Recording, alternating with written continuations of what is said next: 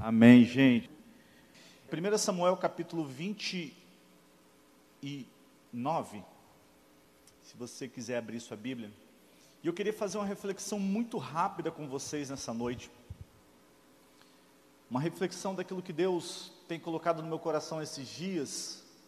E eu gosto muito do livro de Samuel, porque a história de Davi, a história do chamado de Davi através do profeta Samuel, a história de como ele se desenvolveu a partir do chamado dele, a história que conta como ele foi sendo transformado até estar ali efetivamente ocupando o, o reinado. Tudo aquilo que aconteceu nos bastidores, para mim, é algo muito, muito, muito importante. Porque tudo isso que nós lemos em 1 Samuel e 2 Samuel falam de um Davi jovem.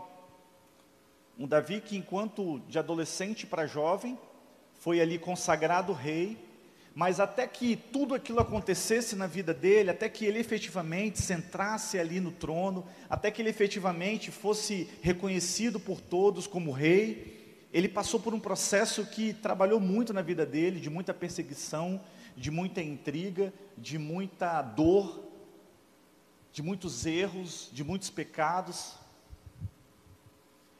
E essa parte aqui do texto é uma parte que para mim é traz um princípio espiritual muito importante que quando conta a história de quando ele estava fugindo de Saul, Saul naquele momento já sabia que Davi já tinha sido ungido rei e a desobediência do coração dele já havia feito com que ele já tivesse perdido a presença do Senhor sobre a vida dele. Ou seja, você não é rei mais efetivamente, você é só rei enquanto Davi não ocupa esse lugar. E nós vemos aqui que Davi, por saber que enquanto Saul estivesse vivo, ele não tocaria na vida de Saul. E aí o que, que acontece? Davi, ele vai se refugiar com um grupo de filisteus. Davi, ele fugindo de Saul, apesar dele ter um exército que ele poderia derrotar Saul, ele vai se refugiar ali com um grupo de filisteus. E um determinado rei recebe, né, recebe é, Davi e os seus amigos. E essa passagem conta que Davi, ele era muito temido, porque as pessoas cantavam uma música a respeito de Davi, elas cantavam uma música, que Davi por onde passava, ele destruía todos os reis, todos os reinados. Davi destruiu seus milhares, Saul é, Saul, as mulheres cantando, né? Saul destruiu os seus milhares, mas Davi destruiu os seus dez milhares. Ou seja, Davi era muito mais forte, era muito mais destruidor do que Saul. E esse texto aqui ele conta que Davi ele foi recebido por um determinado rei. E aquele rei foi um rei muito bondoso com Davi. Ele deu terras para que Davi pudesse ficar ali, ele protegeu Davi, ele deu comida, ele deu lugares onde todo o povo de Davi, né, que estava ali, os valentes de Davi, eles poderiam ficar. E a palavra de Deus aqui nos diz que num determinado momento, alguns povos se levantaram contra esse rei, contra esse rei que fazia parte dos filisteus. E Davi falou o seguinte: Olha, rei, você tem sido tão bondoso comigo, você estabeleceu uma aliança comigo e eu faço questão de levar os meus homens para lutar com você. Eu faço questão de entrar nessa guerra que você está levantando. Eu faço questão de tomar a briga que estão fazendo contra você. Eu faço questão de entrar nessa briga que nem é minha, mas eu vou entrar aí com você. Eu estou só ouvindo o que está acontecendo, mas eu vou lá brigar com você. E o texto começa dizendo assim: 1 Samuel, capítulo 29 diz: Ajuntaram-se os filisteus, todos os seus exércitos, em Afec, e acamparam-se os israelitas junto à fonte que está em Jezreel. Os príncipes dos filisteus se foram para lá com centenas e com milhares, e Davi e seus homens iam com Aquis na retaguarda. Aquis era o rei. Disseram então os príncipes dos filisteus: Estes hebreus, o que fazem aqui? Quando Davi começou a chegar com seus valentes, aquele rei falou o seguinte: O que, que esses caras estão fazendo aí? Essa briga não é deles, o que, que esses caras estão fazendo aí? E aí Aquis responde: Olha, não é esse Davi, o servo de Saul, rei de Israel, que esteve comigo há muitos dias ou anos, e coisa alguma não achei contra ele, desde o dia em que, ten, em que tendo desertado, passou para mim até o dia de hoje. Ou seja, Aquis falou: Olha, esse cara está aqui comigo, fica de boa, não tem problema nenhum, ele está com a gente. Porém, os príncipes dos filisteus se indignaram contra ele e lhe disseram: Faze ele voltar a este lugar, para que torne ao lugar que lhe designaste. E não venha conosco para a batalha, para que não seja o nosso adversário no combate. Versículo 5: Não é este aquele Davi de quem uns outros respondiam nas danças, dizendo: Saul feriu seus milhares, porém Davi os seus dez milhares. Então aqui chamou a Davi e lhe disse: Davi, tão certo como vive o Senhor, você é um homem reto, e me parece bem que você tome parte comigo nesta campanha, nesta batalha, porque nenhum mal tenho achado em ti, desde o dia em que passastes para mim até o dia de hoje. Porém, os príncipes não agradas. Volta, pois, agora, e volte em paz, para que não desagrades aos príncipes dos filisteus. Então Davi disse a Aquis: Porém, o que, que eu fiz, Senhor? O que achaste o teu servo desde o dia em que eu entrei para o teu serviço, para que eu não vá pelejar contra os inimigos do meu rei? Respondeu Aquis, e Davi, bem eu sei, e que na verdade os meus olhos és bom como um anjo de Deus, porém os príncipes dos filisteus disseram: Não suba conosco à batalha. Levanta-te, pois, amanhã de madrugada com os teus servos que vieram contigo, e levantando-os logo que haja luz, parte. Então Davi de madrugada se levantou, ele e os homens, para partirem, e voltaram à terra dos filisteus. Os filisteus, porém, subiram a Jezreel. Nesse texto, quando os homens eles iam para a batalha, eles pegavam todos os homens capazes, todos os jovens, todas as pessoas que tinham condição física de segurar uma espada e de segurar um escudo. Todos os homens, todos os jovens, até adolescentes que tinham condição de segurar uma espada e de segurar um escudo já eram habilitados. Naquele período, o que, que acontecia com isso? Ficavam ali nas cidades as mulheres as crianças e os homens que eram incapazes. Então, normalmente, esse era um período em que as cidades, elas ficavam desprotegidas. Era um momento em que você, para que você pudesse sair para uma luta, para que você saísse para uma batalha, tinha que ser algo muito importante. Tinha que ser algo que valesse a pena. Porque senão, você estava indo para uma guerra, você estava indo para uma briga, mas todos aqueles seus ficavam desprotegidos. E aí, queridos, Davi volta. Davi saiu da sua cidade, foi para uma guerra que não era dele, foi para uma briga que ele não tinha sido chamado, não lutou, voltou para sua casa. Vai pegando aí, gente.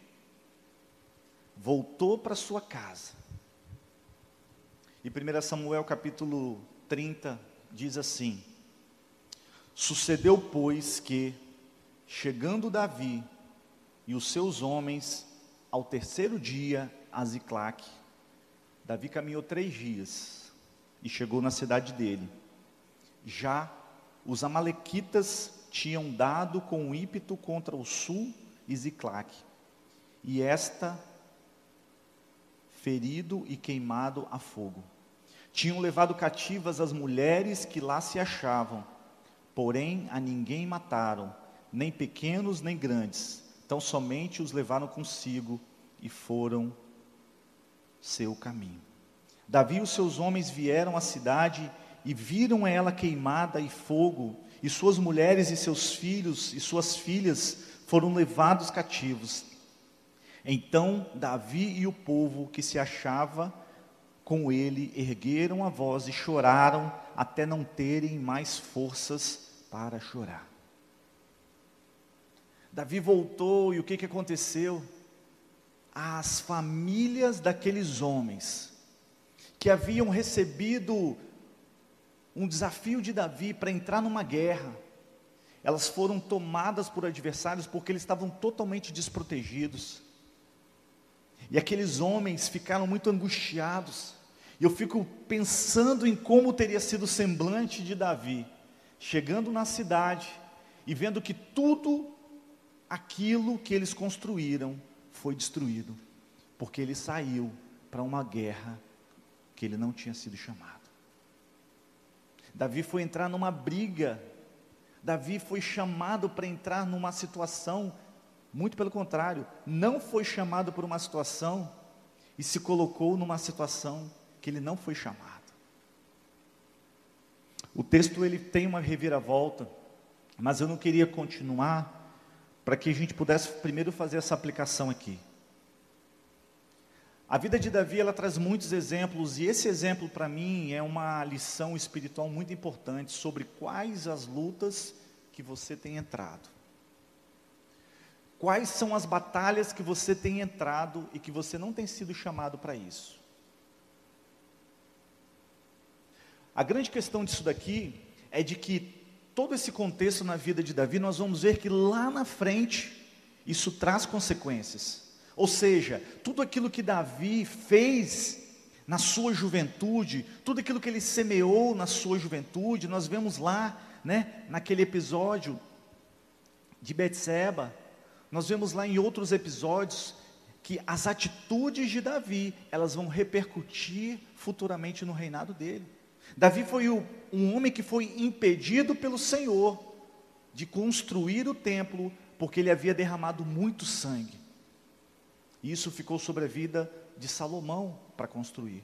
Ou seja, tudo aquilo que você faz hoje, tudo aquilo que você planta hoje, tudo aquilo que você tem como atitude hoje, ela vai repercutir no seu futuro. E, e sabe, Davi, nesse momento aqui, ele fez uma aliança com alguém, por mais que você tenha gratidão, querido, por mais que Davi tivesse gratidão por aquela pessoa, por mais que Davi desejasse o bem de Aquis, por mais que Davi amasse a vida de Aquis, aquela guerra não era dele, aquela briga não era dele. E ele, por um sinal de gratidão, falou assim: Não, Aquis, eu vou com você, eu vou levar os meus homens, nós vamos lá e vamos lutar. E ele foi rejeitado pelos filisteus, andou três dias, e quando chegou em casa, aquele lugar do qual ele nunca deveria ter saído, havia sido destruído aquele lugar que ele havia recebido como posse, como promessa, como herança, como uma proteção, as suas famílias, as quais ele deveria proteger, cuidar. Ele abriu mão, ele desprotegeu para poder entrar numa briga que não era dele. E aí eu te faço uma pergunta. Hoje na sua vida, como é que tem sido isso? alguns dias conversando com um jovem, e aí ele começou a me falar que a vida dele estava tão desgraçada, e eu fiquei assim, cara, o que está acontecendo na sua vida? Ele, não, cara. E ele começou a falar um monte de coisa, eu não entendi nada. Eu falei, não, cara, senta aqui, né? Como eu gosto de ouvir histórias, senta aqui e me conta direitinho. E tudo aquilo que ele começou a me falar, Marcela, não, não era nada dele. Não, porque meu pai está não sei o quê, a minha mãe está fazendo isso aqui, e o meu irmão não sei o quê, e não sei quem está vivendo isso, e não sei quem também assim, ora por ciclano, e eu falei assim, gente, e você? E você? E às vezes a gente entra numa angústia da nossa vida, porque a gente abre mão de cuidar daquilo que Deus confiou para nós, para que a gente possa ser zeloso e a gente começa a viver em função da demanda dos outros. E o grande problema disso é de que quando você começa a caminhar nessa direção da demanda dos outros, você deixa de cuidar, você deixa de proteger sobre aquilo que Deus já te confiou. E hoje a gente vive num tempo de demandas. As pessoas elas têm o hábito de lançar sobre nós as demandas. E se você não tomar cuidado, você vai começar a adoecer, a receber uma série de, de influências na sua vida e que vão trazer consequências sérias. E vão trazer consequências sérias. Porque, queridos, na boa, na boa, Ismael, se eu fosse Davi, hoje aqui, né? não sei na época, mas vamos dizer, aqui chegava aqui, rapaz, tem um galerão lá querendo pegar a gente. Eu olhar para ele assim, aqui, esse BO é seu, velho. Minha mulher está aqui, minha filha está aqui, segura esse BO sozinho aí, cara. Porque não dá, cara. Não dá para eu ficar entrando nas suas brigas, não. Não sei se você já aconteceu com uma situação dessa. Eu vou contar uma situação de um amigo meu. Elias, eu tinha uns 16 anos. Aí nós fomos para um aniversário de um amigo nosso ali no Triângulo das Bermudas, no restaurante. Tinha uns 15 para 16 anos. E tinha um amigo nosso muito brigão, muito brigão, muito brigão, muito brigão. Na época ele estava malhando, estava fortão, fazia capoeira. E daqui a um tempo o Tiago sumiu. O Tiago sumiu. Né? Quando ele sumia, todo mundo ficava meio preocupado, meio desesperado. Aí deu um tempão, cadê Tiago, cadê Tiago, cadê Tiago, cadê Tiago? E aí veio um amigo nosso falou, cara, Tiago tá ali. Chamou um cara para brigar. Eu falei, que? É. E aí quando a gente foi ver, já tinha uma roda de capoeira montada assim, ó. E tinha um cara assim, muito grande assim. Eu vou te bater. E ele falou assim, rapaz, eu jogo capoeira. E aí quando a gente chegou perto assim dele, ele apontou, nós estávamos mais em três amigos, ele falou assim, ó, e esses meus amigos aí vão lutar comigo. Aí eu fiz assim, ó. E cada um foi dando um passinho para trás. E aí ele meio que deu uma, ele ficou meio sóbrio na hora, eu percebi, né? E aí não, acabou não lutando. Mas é uma brincadeira para dizer o seguinte: na nossa vida, muitas vezes as pessoas vão nos chamar para guerras e lutas e batalhas que não nos pertencem. E essas marcas dessas lutas, elas podem ficar no nosso corpo, na nossa alma, nas nossas relações. Eu te digo, por exemplo, meninas, né, jovens, que às vezes uma amiga sua começa a te falar tanto de uma frustração de um relacionamento dela, de uma dor, que o namorado dela é isso, que o namorado dela é aquilo, que o marido dela é aquilo, e aquilo vai construindo no seu coração uma definição de homem, uma definição de relacionamento, uma definição de marido, e daqui a pouco você fala: Não, não quero casar, eu não quero ninguém na minha vida, porque casar é uma desgraça. Você não teve a sua experiência e você começou a se apropriar de algo que não era seu. Muitas vezes isso pode, também pode ser na sua casa. Aquilo que você vê os seus pais, a história que você viu na vida dos seus pais, na sua família, e você faz uma construção, e você se apropria daquilo, e aquilo ali te faz uma marca tão grande. Ao invés de você olhar para o futuro que Deus tem para a sua vida, para as promessas que Deus tem na sua vida, aquilo ali te marca tão profundamente, que você abre mão, e aí a sua Ziglac fica destruída. Nessa noite, essa é a primeira reflexão que eu queria que vocês fizessem. Essa é a primeira reflexão porque essas marcas na vida do, de Davi foram marcas que ele teve na sua juventude, e por isso que eu faço tanta questão de frisar isso, porque esse é um tempo de decisões, e as decisões que vocês tomam hoje, elas vão ser essenciais para aquilo que vocês vão viver. Elas vão ser tão determinantes nas alianças, nas relações que serão feitas, de uma forma que vocês talvez não consigam ter noção. As decisões que Davi tomou naquele tempo, queridos, foram decisões que acompanharam todo o reinado dele, positiva e negativamente. Os tempos de guerra que Davi viveu foram em função, no seu reinado, foram as guerras que ele arrumou, enquanto ele era jovem. É isso.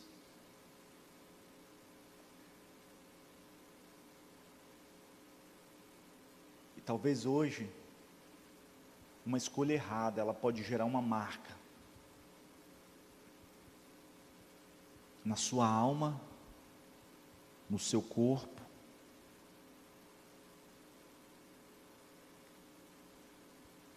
E eu fico pensando, qual é a marca que você quer deixar? Qual é a marca que você quer deixar? Seguindo esse texto, nós vemos que Davi teve um filho que futuramente se revoltou, que posteriormente se revoltou contra ele, que foi Absalão. E no texto de 2 Samuel, no capítulo 18, ela conta nesse período em que Davi começou a se unir, a preparar o seu exército para tomar novamente o reinado. E o versículo 18, 2 Samuel, capítulo 18, conta o momento em que os, os, o exército de Davi se encontrou ali com Absalão e quando o exército de Davi começou a se aproximar de Absalão, que era filho de Davi, Davi falou o seguinte: Olha, toquem todo mundo, mas tragam Absalão, meu filho, vivo. Não façam nada com ele. E a palavra de Deus nos diz aqui, 2 Samuel 18, a partir do versículo 15, que diz assim: Cercaram-no então dez jovens que levaram as armas de Joabe e feriram Absalão e o mataram.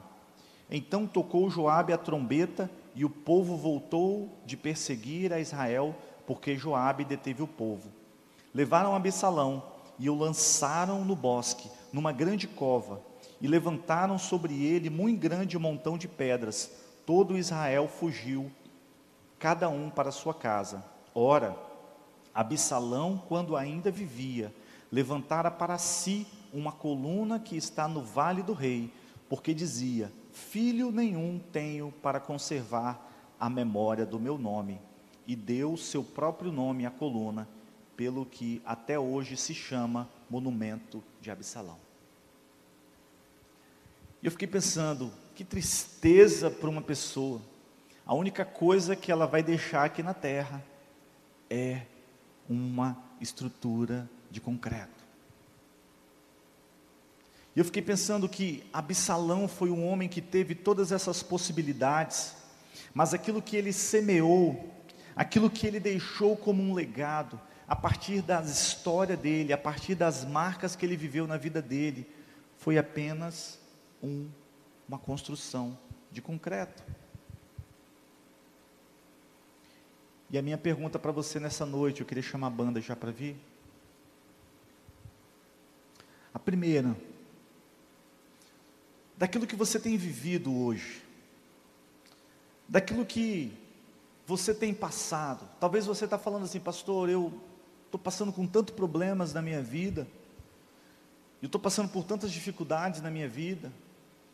Agora, quando você começa a olhar a origem disso, aonde isso começou, onde essas dificuldades começaram, elas dizem respeito a você mesmo ou são batalhas e são guerras que você entrou que não são suas. E talvez hoje você está vivendo dores e marcas na sua vida por batalhas, guerras de outras pessoas. E o Senhor te chama hoje para uma aliança com Ele. Um relacionamento de santidade, um relacionamento de intimidade, um relacionamento onde Ele vai mostrar efetivamente quais os passos que você tem que dar. Davi era um homem muito impetuoso, quando nós olhamos na história dele. Tudo que Davi fazia era muito intenso. E essa intensidade de Davi fez com que ele, que fez parte da sua juventude, essa intensidade de Davi fez com que ele vivesse tudo isso.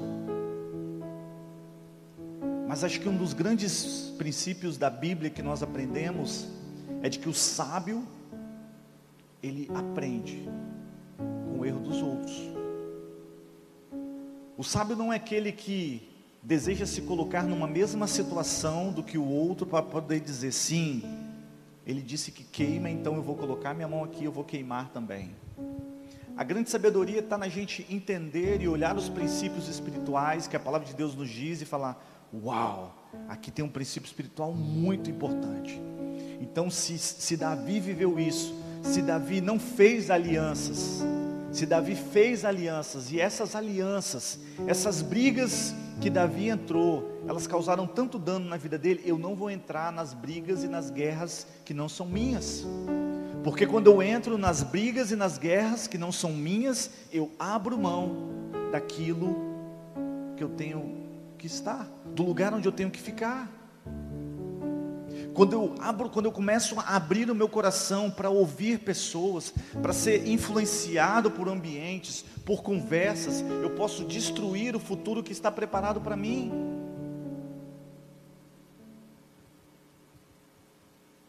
Porque não adianta, não adianta, gente, nós somos influenciados. E quando a gente permite que essa influência, ela começa a entrar no nosso coração, ela pode destruir aquilo que está preparado para nós.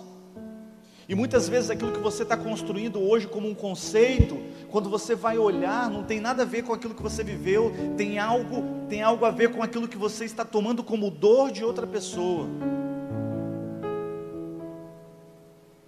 Ouvi de uma jovem, ouvi de um jovem e fala-me assim: não, toda, todo, todo homem não presta, por isso que eu não vou casar, pastor. Toda mulher não presta, por isso que eu não vou casar, pastor. E aí você pergunta: de onde vem isso? Qual foi o homem que não prestou na sua vida? Qual foi a mulher que não prestou na sua vida? Para você fundamentar isso no seu coração, criar uma estrutura e criar uma fortaleza que vai te impedir de viver o propósito de Deus na sua vida. Porque a história que aconteceu na vida do outro não é aquilo que Deus tem para você. E a dor do outro é a dor do outro, não é a sua.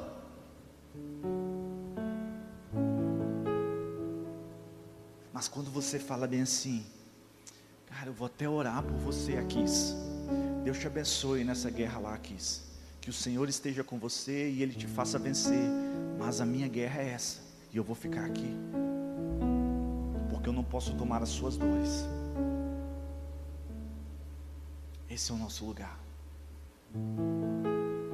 Esse é o nosso lugar. E tantas vezes a gente tem feito isso de uma forma tão inconsciente. Às vezes até nas redes sociais. A gente fica tomando as dores dos outros. Eu vejo tanta gente indignada fazendo testão, tomando dores dos outros. E se aquilo ali for só um discurso para fora, tudo bem, mas se você começar a se apropriar daquilo ali, começar a tomar aquelas dores, você está saindo do lugar onde Deus te colocou para você viver e proteger o lugar que Ele te deu. E essa é uma noite para isso, para a gente voltar para esse lugar para a gente começar a sair das nossas guerras, para a gente começar a sair das guerras para os quais nós não fomos chamados, para a gente começar a abrir mão, para a gente começar a desfazer alianças.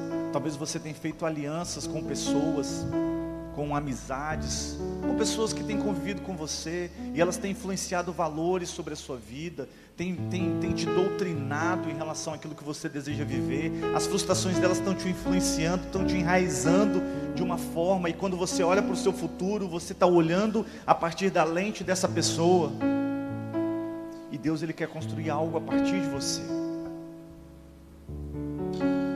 para que você não seja como o Absalão. Absalão ele se revoltou contra Davi porque ele olhou a partir de uma revolta, a partir de um desejo sombrio de tomar o lugar do pai dele. Ele entrou no lugar e por isso ele não gerou vida, ele não gerou descendência. E a morte dele foi uma morte terrível, preso, enrolado com a corda no pescoço, sendo arrastado por um cavalo.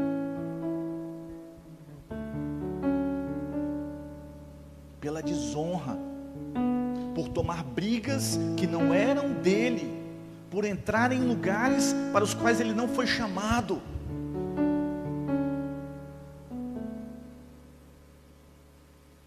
E eu não sei você, mas eu fico tão triste quando eu olho para jovens que têm um potencial tão absurdo, mas porque fazem escolhas tão repentinas ou destroem, ou atrasam tanto o futuro que Deus tem para elas. Quando só atrasam, glória a Deus ainda. Mas quando destrói, aí é terrível. E a destruição, eu falo de morte mesmo, tá, queridos? Porque para mim a destruição é a morte. Todos os sonhos, tudo aquilo que você poderia fazer, ele realmente já foi. Agora é só o Senhor. Feche seus olhos.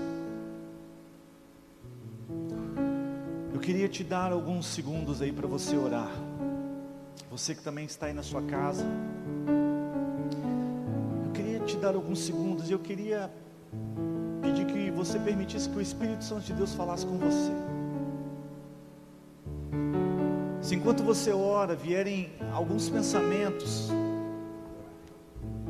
saiba que eles não são coisas da sua cabeça, mas é o Espírito Santo de Deus trazendo nesse momento tirando do inconsciente e trazendo ali para que você possa refletir sobre isso. Quais são as dores, quais são as brigas, quais são as batalhas que hoje você tem vivido? Talvez você ache que não sejam mais batalhas, mas quais são os conceitos que foram estruturados no seu coração? Que nessa noite Deus ele quer reconstruir. Sim, Jesus. Sim, Jesus, nós te agradecemos por essa noite, nós bendizemos o teu nome. Sim, Jesus, nós te agradecemos pela tua doce presença aqui, Espírito Santo de Deus. Espírito Santo de Deus, nós clamamos pela tua presença aqui neste lugar. Espírito Santo de Deus, nós pedimos que agora você venha aqui e venha nos sondar sondar os nossos corações, sondar as nossas motivações, sondar os nossos pensamentos, sondar a Deus aquilo que nós temos vivido e Deus nos incomodar. Espírito Santo de Deus, eu te peço por aquelas pessoas, ó Deus, que estão aqui, Deus, com seu coração angustiado nessa noite. E que nesse momento o Senhor, ó Deus, está trazendo, ó Deus, uma compreensão, ó Deus, clara para eles das guerras que eles têm vivido das lutas que eles têm entrado, das batalhas, ó Deus, e das estruturas, das fortalezas que foram criadas no coração deles, no nome de Jesus.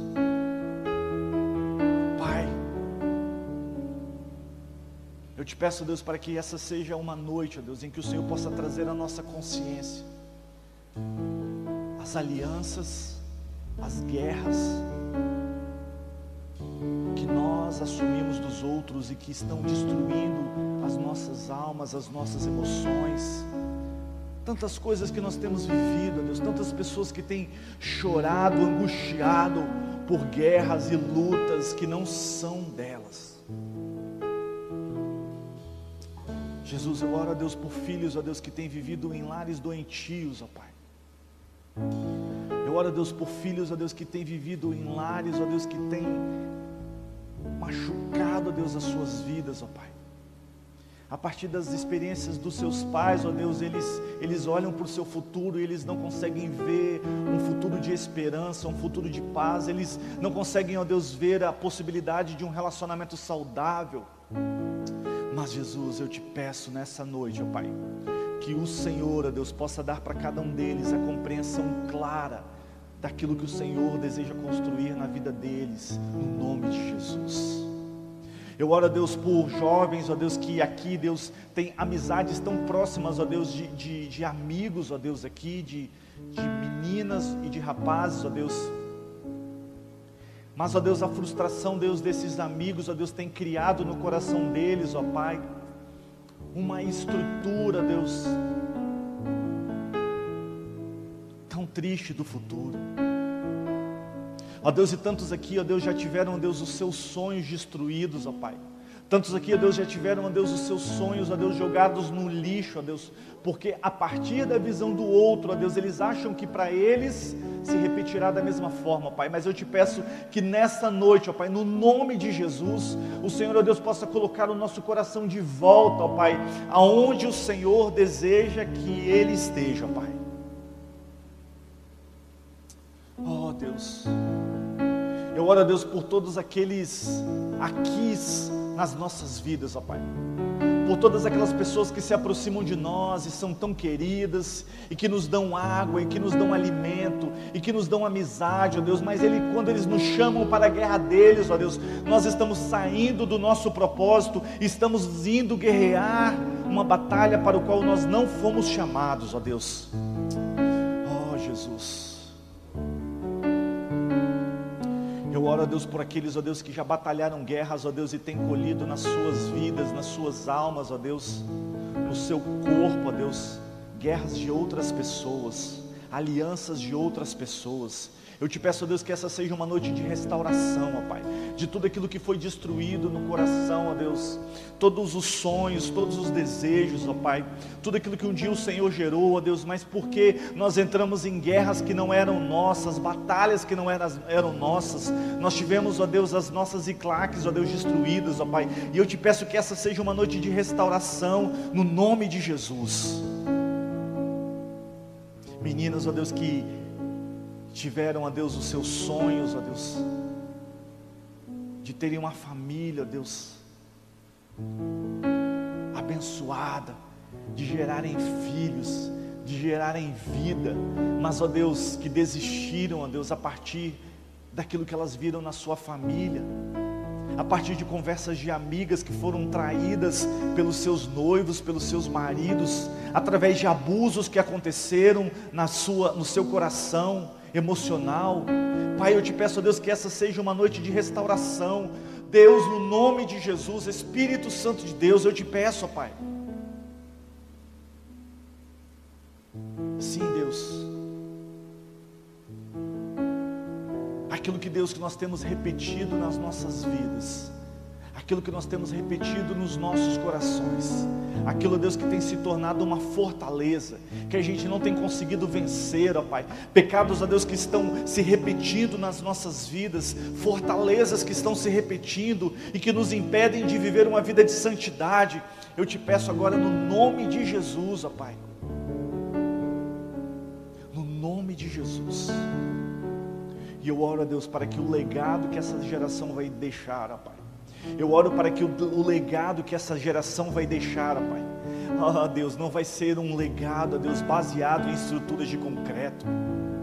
Deus, eu, eu oro, Deus, para que essa seja uma geração, ó Pai, não seja simplesmente uma geração, ó Deus, que vai prosperar tanto profissionalmente, que vai construir, que vai ter casas, que vai ter carros, que vai escrever livros, que vai ter muita, muita história nessa terra mas a Deus não vai deixar nenhum legado. Assim como Absalão, Deus, o único legado que eles vão deixar, Deus, será um legado de concreto. Mas, ó Deus, eu oro para que essa seja uma geração que vai deixar um legado de transformação, de vida, de santidade, de filhos espirituais, de filhos naturais, de relacionamentos saudáveis, de cura, de mudança, de libertação, ó Pai. Sim, Deus, eu te peço isso. Eu oro a Deus por essa geração, Pai, que o Senhor tem levantado, crendo, Pai, no tempo que o Senhor tem chamado cada um deles, nas promessas que o Senhor tem e no potencial dessa geração, no nome de Jesus. Amém. Amém. Amém. Queria que você continuasse a meditar nessa palavra, se você puder, na sua casa. Que o Espírito Santo de Deus ele continue falando com você. Que você leia novamente esses textos e que você peça, Espírito Santo de Deus, ministra no meu coração. Fale comigo. Amém.